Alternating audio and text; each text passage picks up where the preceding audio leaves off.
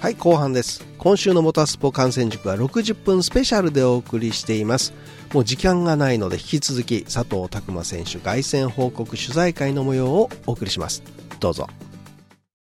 松田秀志です。ありがとう。ございます。今回本当におめでとうございます。ありがとうございま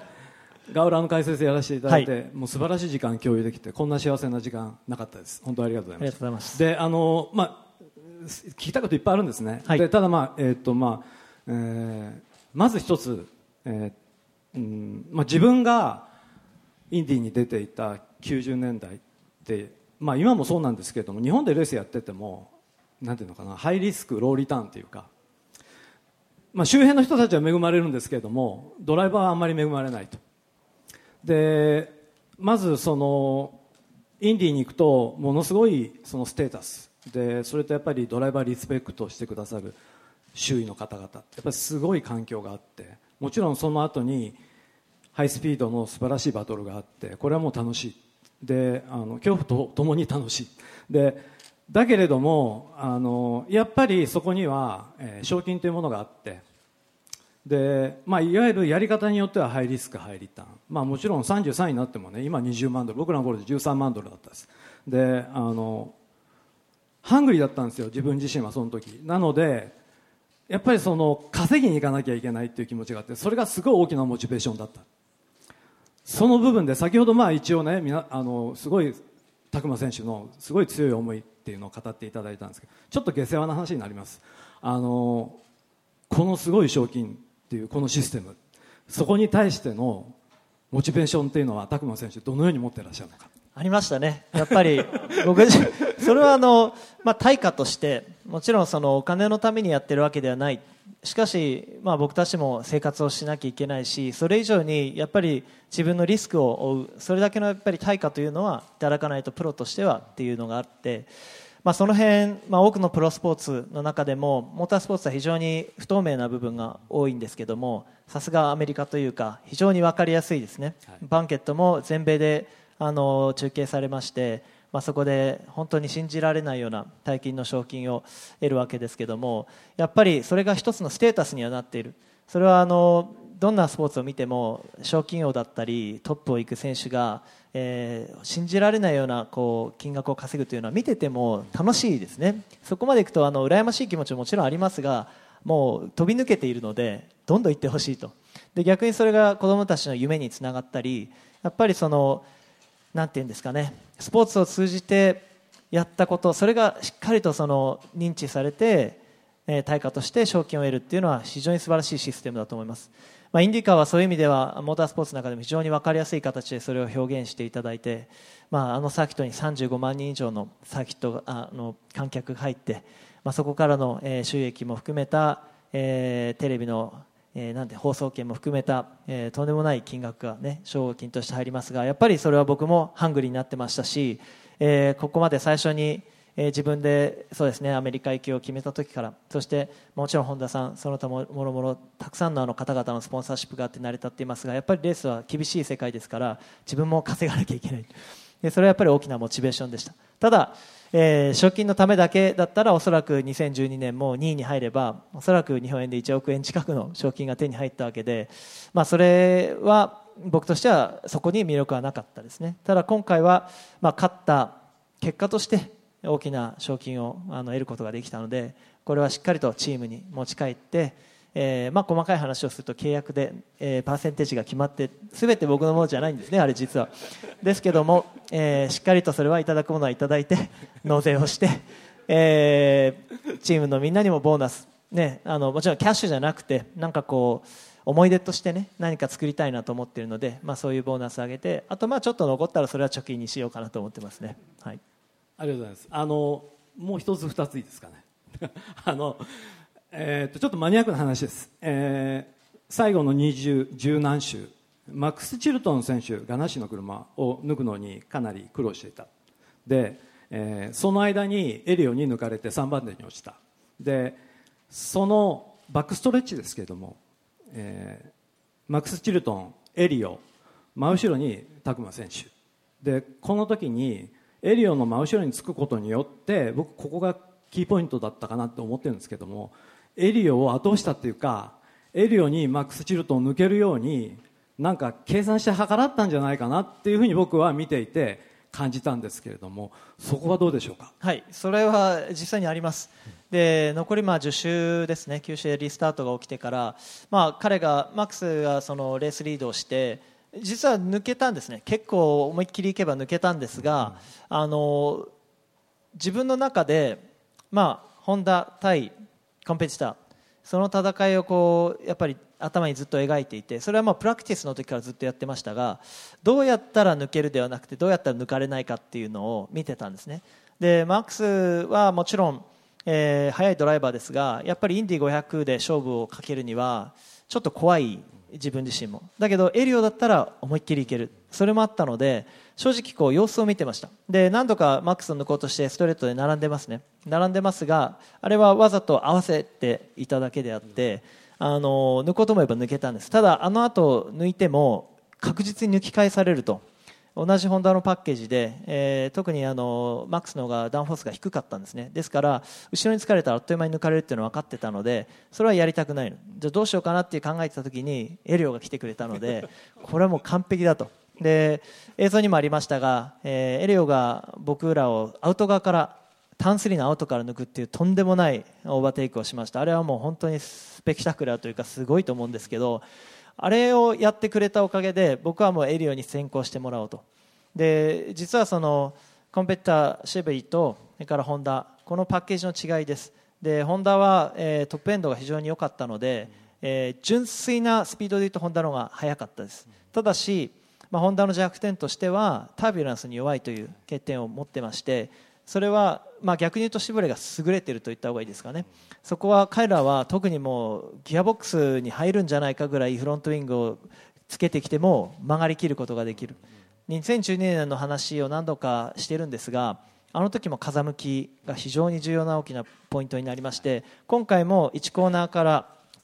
3コーナーにかけての斜めの、えー、風向きだったんですね。で僕らホンダ勢は正直言って4コーナーで合わせ込むのが一番いい。つまり先頭の車が追い風になるときに自分たちはフロントウィングを少し内側を見せてコーナリングすることができる。ところがそれを回ってってバックストレッチでやろうとするには2コーナーを早く回らなきゃいけない。でも2コーナーで誰かの後ろに入ってしまうともうフロントが抜けちゃって全然走れないですね。ですから僕はバックストレッチはほとんど抜けないんですが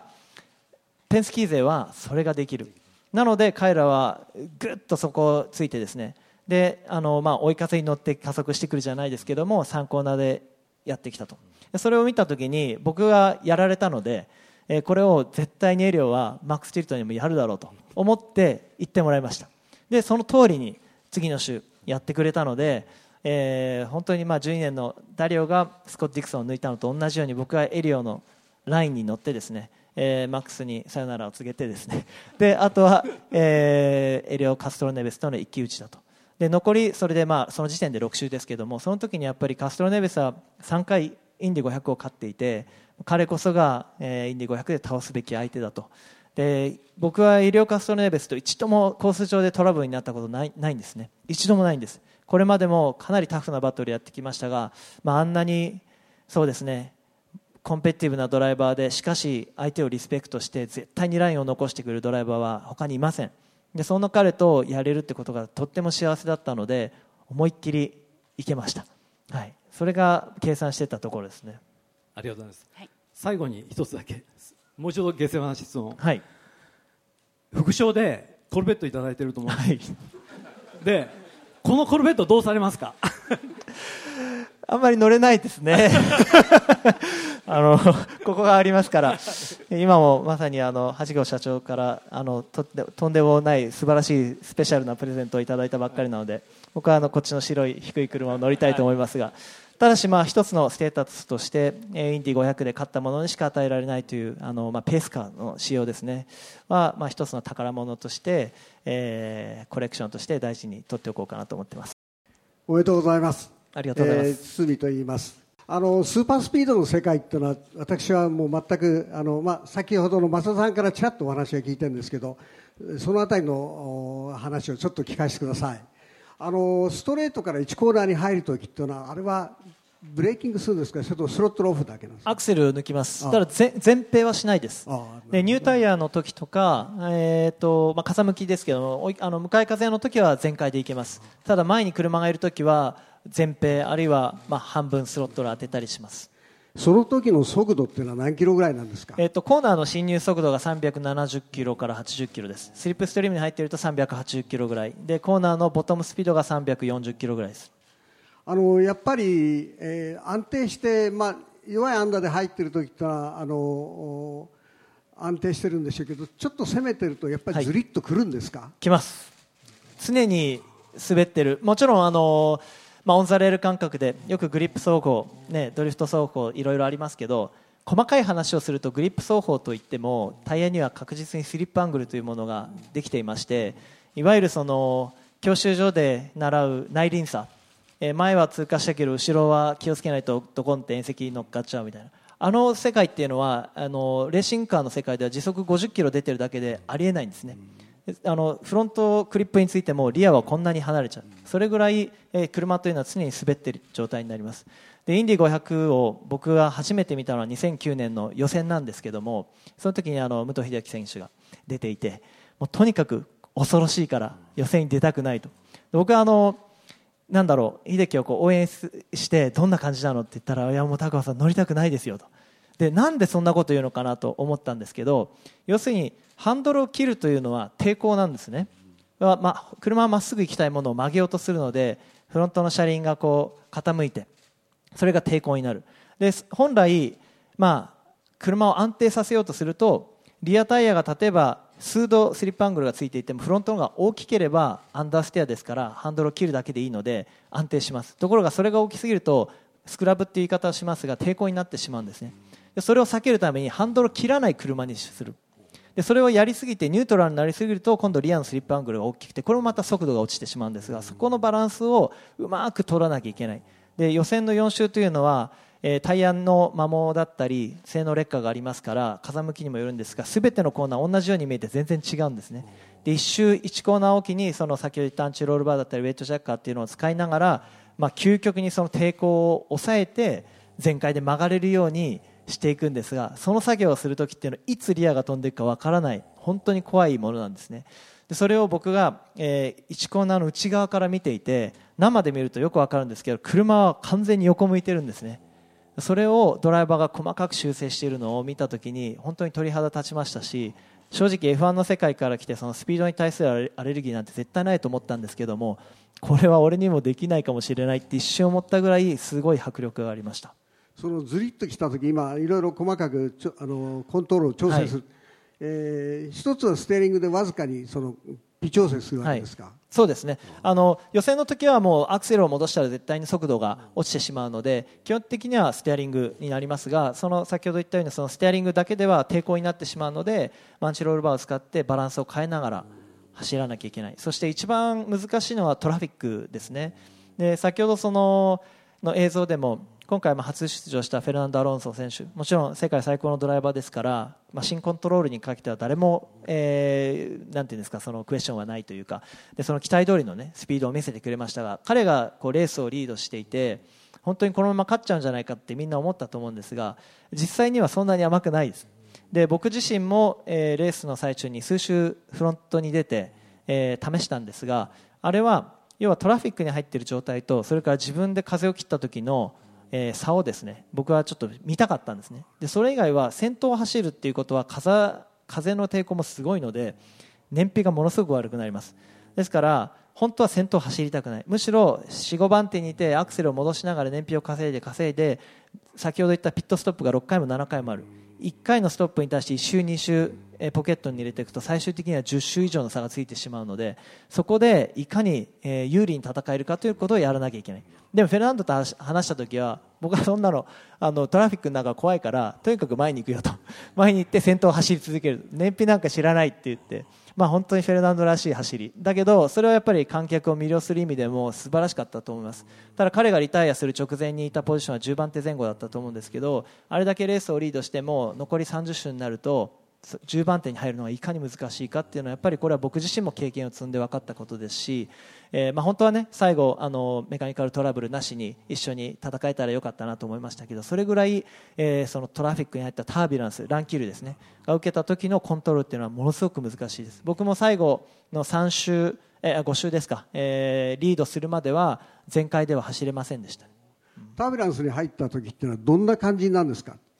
えーと、車が、あの振られます。高速道路で、えーと、トラックを追い抜く時あるいは追い抜かれる時に車がこう吸い寄せられて動く時がありますね。あの感覚です。じゃちょっと泳ぐ感じですね。そうですね、ね、はい。でまあ基本的にはダウンフォースがなくなるので車が滑ってしまうそれがフロントだけじゃなくてリアが来たりもするのでそれは怖いんですけど、まあ、そうならないために、えー、常にこう距離とそれから左右のポジションですね。もう本当に数センチ単位ですけども大きく空気の流れが変わってしまうのでそれを感じながら走ってます。最後にもう一つだけお願いします、はい、えー、1コーナーの横地っていうのはどれぐらい出てるんですか？とインディ500に関してはそんなに高くないですね。大体 4G 弱で3.7から 4G ぐらいです縦 G は入ります。縦 G 入ります。縦 G はちょっとメーター見てないですけどもまあでもそれでも1.5とか6とかそれぐらいしかかかってないと思いますね。テキサスとかだとすごいですね。アイオワかな？アイオワとかテキサスだと、えー、6G 横で 6G 出ます。F1 よりすごいんで本当にびっくりなんですけどサスペンションスチールだから持つのかなっていういつも心配になるんですがあの場合はこうバンク角が20度もあるので、えー、下方向にも 3G ぐらい。で横方向に 6G ですね。今年どうでしょうか？シーズンチャンピオンに向けての展望お聞かせください、はい、はい、そうですね。あのもちろん目標はタイトル取ることですが、まあ、現実的な数字の計算からすると非常に厳しいとは思っています、えー、それはですね、えー、アンドレッティが最も得意としているスーパースピードウェイ。これは残り、えー、もうポコのしかありません。でこれ以外実はインディカーというとオーバルレースがメインに見えますが17戦あるうちオーバルは6戦しかありません。で残りは市街地コースとストリートあのごめんなさい、えっと、サーキットですね。常設のロードコースと。で自分が得意としているあるいはアンドレッティが得意としている市街地、えー、コースはですねもうその大半が終わってしまっていて残るはトロントだけですね、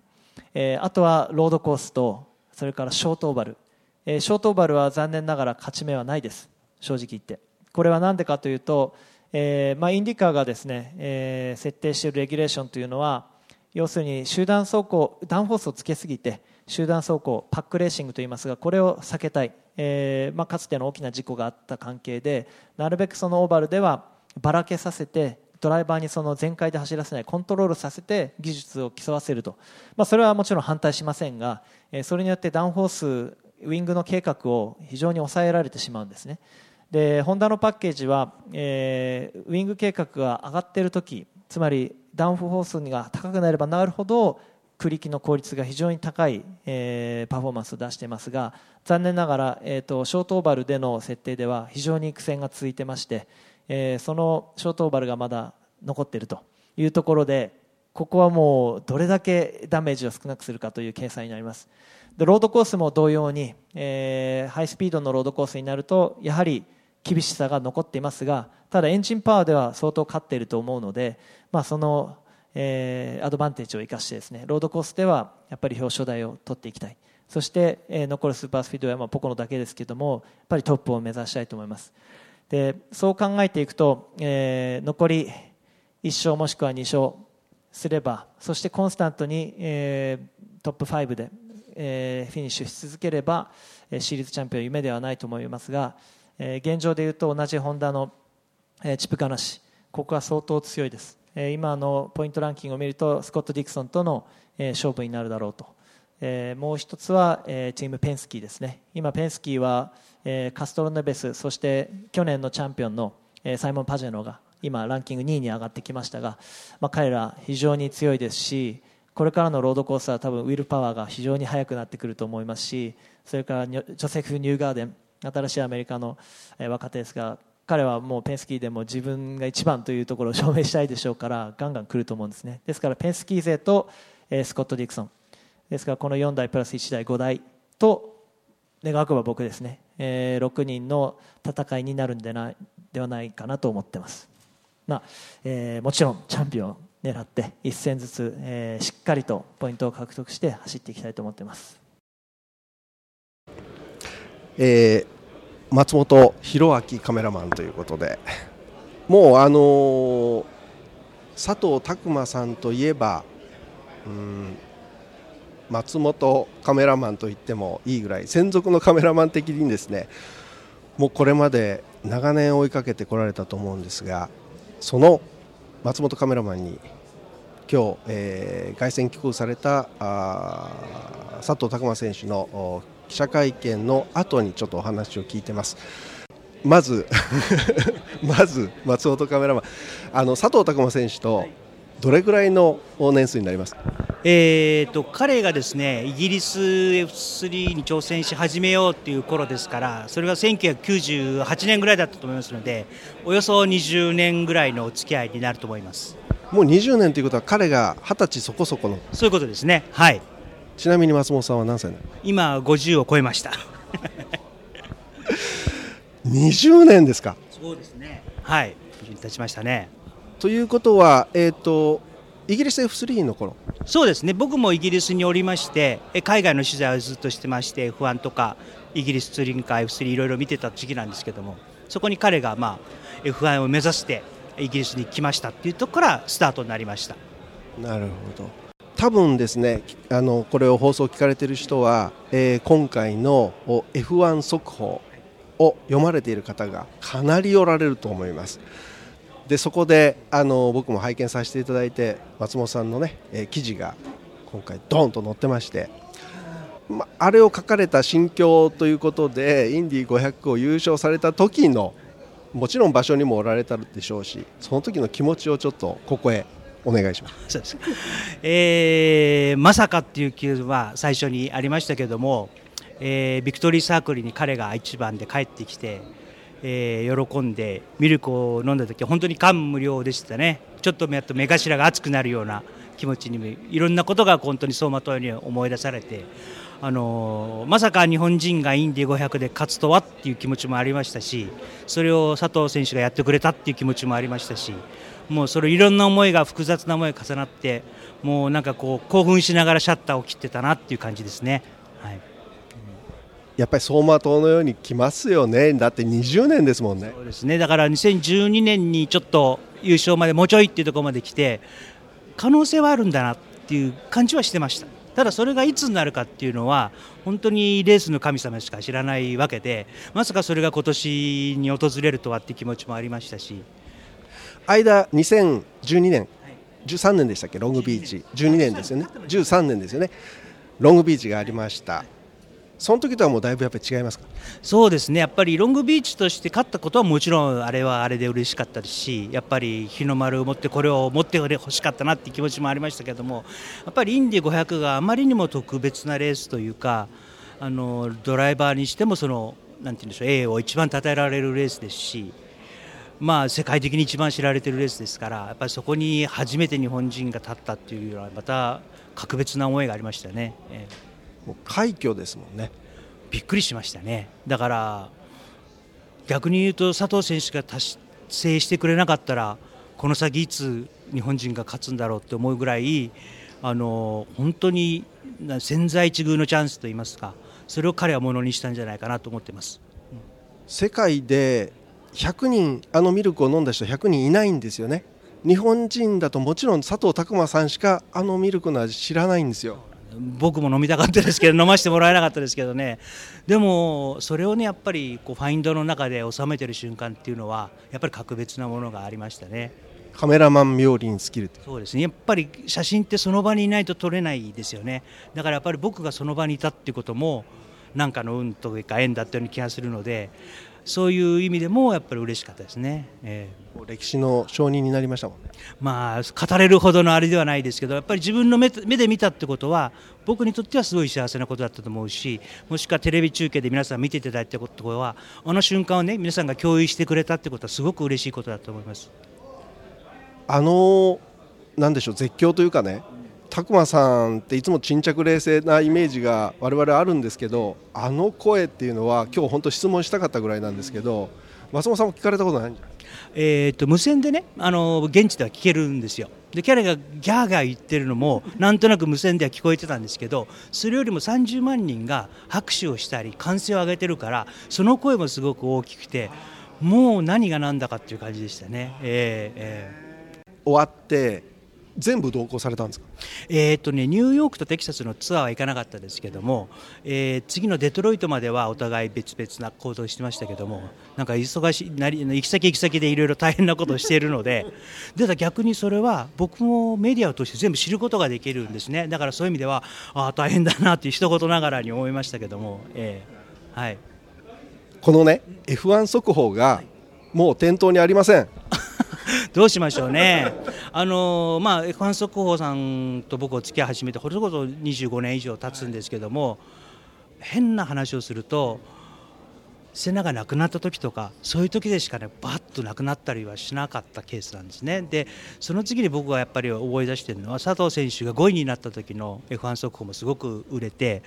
希少な本になったんですよね。でそういう意味で今回はまたえー、ちょっと関東が F1 速報たちがインディーでしたけども、えー、すごく皆さんが手に取ってくれたってことはすごく喜ばしいですね。現地で記事を写真を送った人間としてはすごく嬉しいです、はい、